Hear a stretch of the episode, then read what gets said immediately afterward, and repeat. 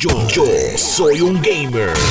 El lanzamiento oficial de lo que fue Cyberpunk 2077 pues no fue el mejor y esto fue hace un año y dos meses. Eh, desde entonces estamos esperando la versión que llegaría para PlayStation 5 y Xbox Series X y S. ¿Qué pasa? En el día de ayer ellos anunciaron que esa versión está disponible en estos mismos momentos, o sea, desde ya. Eh, esto significa que si tú quieres adquirir el título, ya vas a poder comprar la versión eh, de nueva generación, no la de PlayStation 4 y Xbox One, que entonces pues tendría eh, algún tipo de scaling para lo que viene siendo la nueva generación. Que esto está genial. Al final del día, la idea era que lo pudiésemos jugar sin ningún tipo de problema. Que a la hora de cuando esto se presentó originalmente, que decían, mira, va a tener unas gráficas espectaculares, 4K, eh, va a correr a otro nivel, olvídate, va a sacarle el provecho a la nueva generación de consolas. Pues eso es exactamente lo que se supone que nosotros tengamos en estos momentos y hasta ahora les puedo decir que todo apunta que sí. O sea, eh, ya se le dio el upgrade, ya tú lo puedes jugar. Y honestamente, este videojuego que yo lo jugué para PC originalmente, que no tuve ninguno de los problemas de los cuales muchísima gente se quejó, está buenísimo. Tiene una tremenda historia. Es exactamente lo que se esperaría de este título. Simple y sencillamente el lanzamiento fue fatal. Así que si en algún momento te llamó lo, por, eh, lo que fue Cyberpunk 2077 y no lo adquiriste, eh, mira ahora, tiene un, tienen un demo de 5 horas que puedes jugar tanto en PlayStation 5 como en Xbox Series X. Así que dale un vistazo, pruébalo y si de repente así es para ti, pues entonces tomas la decisión de adquirirlo. El 25 de febrero va a estar lanzando para PlayStation 4, PlayStation 5, Xbox One, Xbox Series X y S y PC el videojuego que a, base de un sinnúmero de encuestas se dice que es el videojuego más esperado del 2022. Se llama Elden Ring, desarrollado por la gente de From Software. Eh, este título, pues, si tú alguna vez has jugado estos, estos juegos Souls, Dark Souls, etc., eh, sabes que va por esa misma línea. Eso es lo que ellos se han especializado. Son juegos extremadamente difíciles pero sin embargo, este juego lo que busca es llevarnos a, una experiencia en línea más allá que una personal, ¿ok? Entonces, ¿qué pasa? Algo que están anunciando y dejándonos saber desde ya es que la jugabilidad, lo que le llaman el crossplay, el que tú puedes jugar con otras personas de otras plataformas, eh, solo va a estar habilitado entre plataformas de una misma marca. ¿A qué me refiero con esto? Los de PlayStation 4 van a poder jugar con los de PlayStation 5, pero no van a poder jugar ni con PC ni con Xbox. En el caso de Xbox, pues Xbox One con Xbox Series X y S eh, y PC, pues con PC. Pero eso es eh, básicamente el anuncio que están dejándonos saber desde ya, porque obviamente pues todo el mundo está pensando en qué plataforma lo voy a comprar, pues si vas a jugar con pana, pues entonces tienes que eh, dialogar sobre esto. Es como que mira, ¿dónde lo compramos? ¿En PlayStation o Xbox o, o PC o cómo va a ser la cosa? Hemos visto en los últimos años cómo la industria de videojuegos ha tomado un rol principal de igual forma en lo que es la industria del cine y de, la, y de las series y etcétera. En el día de ayer se confirmaron un montón de cosas que tienen que ver con esto. Por ejemplo, por ahí viene la, la segunda película de Sonic the Hedgehog. Pero sin embargo, ya anunciaron que Sonic the Hedgehog 3 eh, va a estar en desarrollo. En otras palabras, todavía no ha salido la 2, pero la 3 va a venir. Además de eso, hay un personaje nuevo que están presentando en esta segunda película y es Knuckles, ¿verdad? Y ya están diciendo que eh, eh, va a haber una serie, un TV show alrededor de este personaje de Knuckles que la voz le está haciendo Idris Elba. Por otro lado, tampoco ha salido todavía, que estrena en marzo, lo que es la serie de Halo pues ya están diciendo que ya se firmó y va a venir la segunda temporada. O sea que eso viene sí o sí. Y por último, entonces tenemos a la gente de Netflix que hicieron un partnership con Take Two Interactive para trabajar lo que es una película de Bioshock.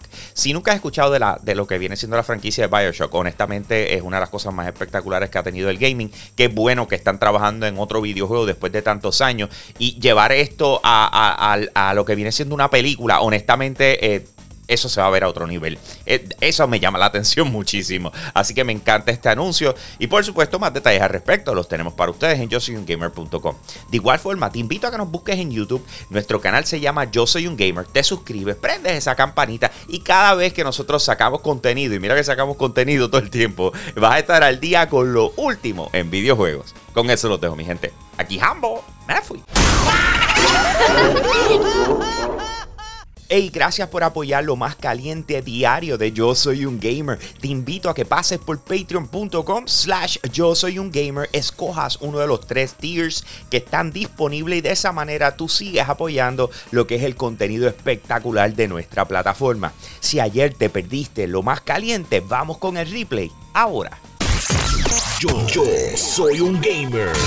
En junio del 2020, los creadores de League of Legends, eh, la gente de Riot Games, anunciaron un nuevo videojuego llamado Valorant. Esto es un shooter eh, al estilo CSGO que de repente se ha quedado con el, mundo de las PC y muchísima gente lo está disfrutando. Se está viendo una escena competitiva eh, en esports espectacular. y de repente la pregunta siempre ha sido, oye, esto llegará a consolas de videojuegos o se quedará exclusivamente para PC, como lo ha sido League of Legends, ¿verdad? Y entonces de repente tenemos una publicación de parte del equipo de trabajo de ellos donde está buscando personas que sean especialistas eh, con experiencia en consolas de videojuegos. Esto no significa que van a moverse en esa dirección, pero todo apunta que sí. De igual forma, de repente están pensando, oye, ¿qué tal si le incluimos los controles o algo por el estilo? Pero por ahora todo apunta a que hay una gran posibilidad de que de repente Valorant pudiese estar llegando en el futuro cercano a lo que vienen siendo las consolas de nueva generación. Cuando Fortnite lanzó inicialmente no fue lo que conocemos en estos momentos, ese Battle Royale. Todo lo contrario, era un videojuego, lo que le llaman un PvE, que es Player versus Environment, eh, que se llama Save the World. De hecho, eh, lo puedes encontrar si lo estás jugando en consola o en PC, lo puedes encontrar hasta los otros días en la pantalla principal. Era como que, ok, ¿qué quieres jugar? ¿O Save the World? ¿O quieres Creative? ¿O quieres el, el Battle Royale? ¿Verdad? Sin embargo, todo apunta a que eso está cambiando. En el sentido de que ahora ahora Save the World no va a estar en la pantalla principal de Fortnite, este, va a estar en los menús más adentro. Y entonces de repente la comunidad está un poco preocupada porque está diciendo como que, espérate, nos vas a dejar de dar eh, soporte a lo que viene siendo esta, esta sección del videojuego. Que quede claro, esto no es gratis, esa es la parte donde todo el mundo tenía que comprarla para poderla adquirir. Pero lo interesante de Save the World es que a la medida que tú estás jugando, te va dando diferentes elementos que puedes utilizar eh, para poder comprar base, el pase de batalla y un sinnúmero de otras cosas en lo que es la parte del Battle Royale.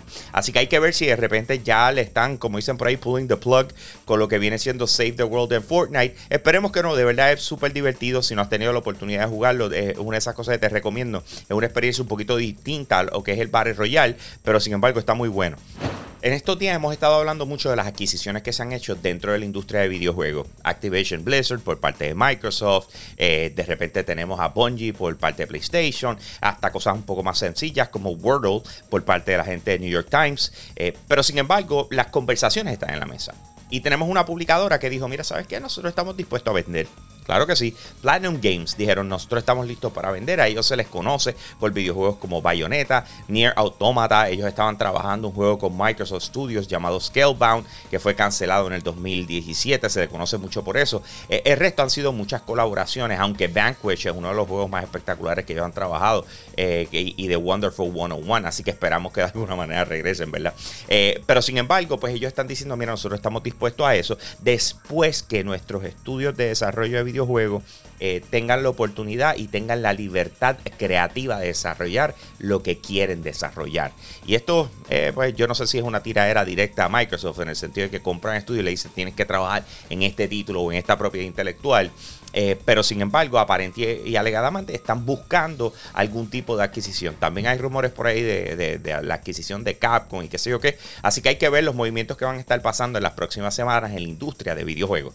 Más detalles al respecto los consigues en yo soy un gamer.com. Pero te invito a que nos busques en YouTube, a nuestro canal, así mismito como yo soy un gamer. Te suscribes, prendes la campanita y vas a estar al día con lo último en videojuegos, tecnología y entretenimiento. Con eso lo tengo, mi gente. Aquí Hambo, me fui.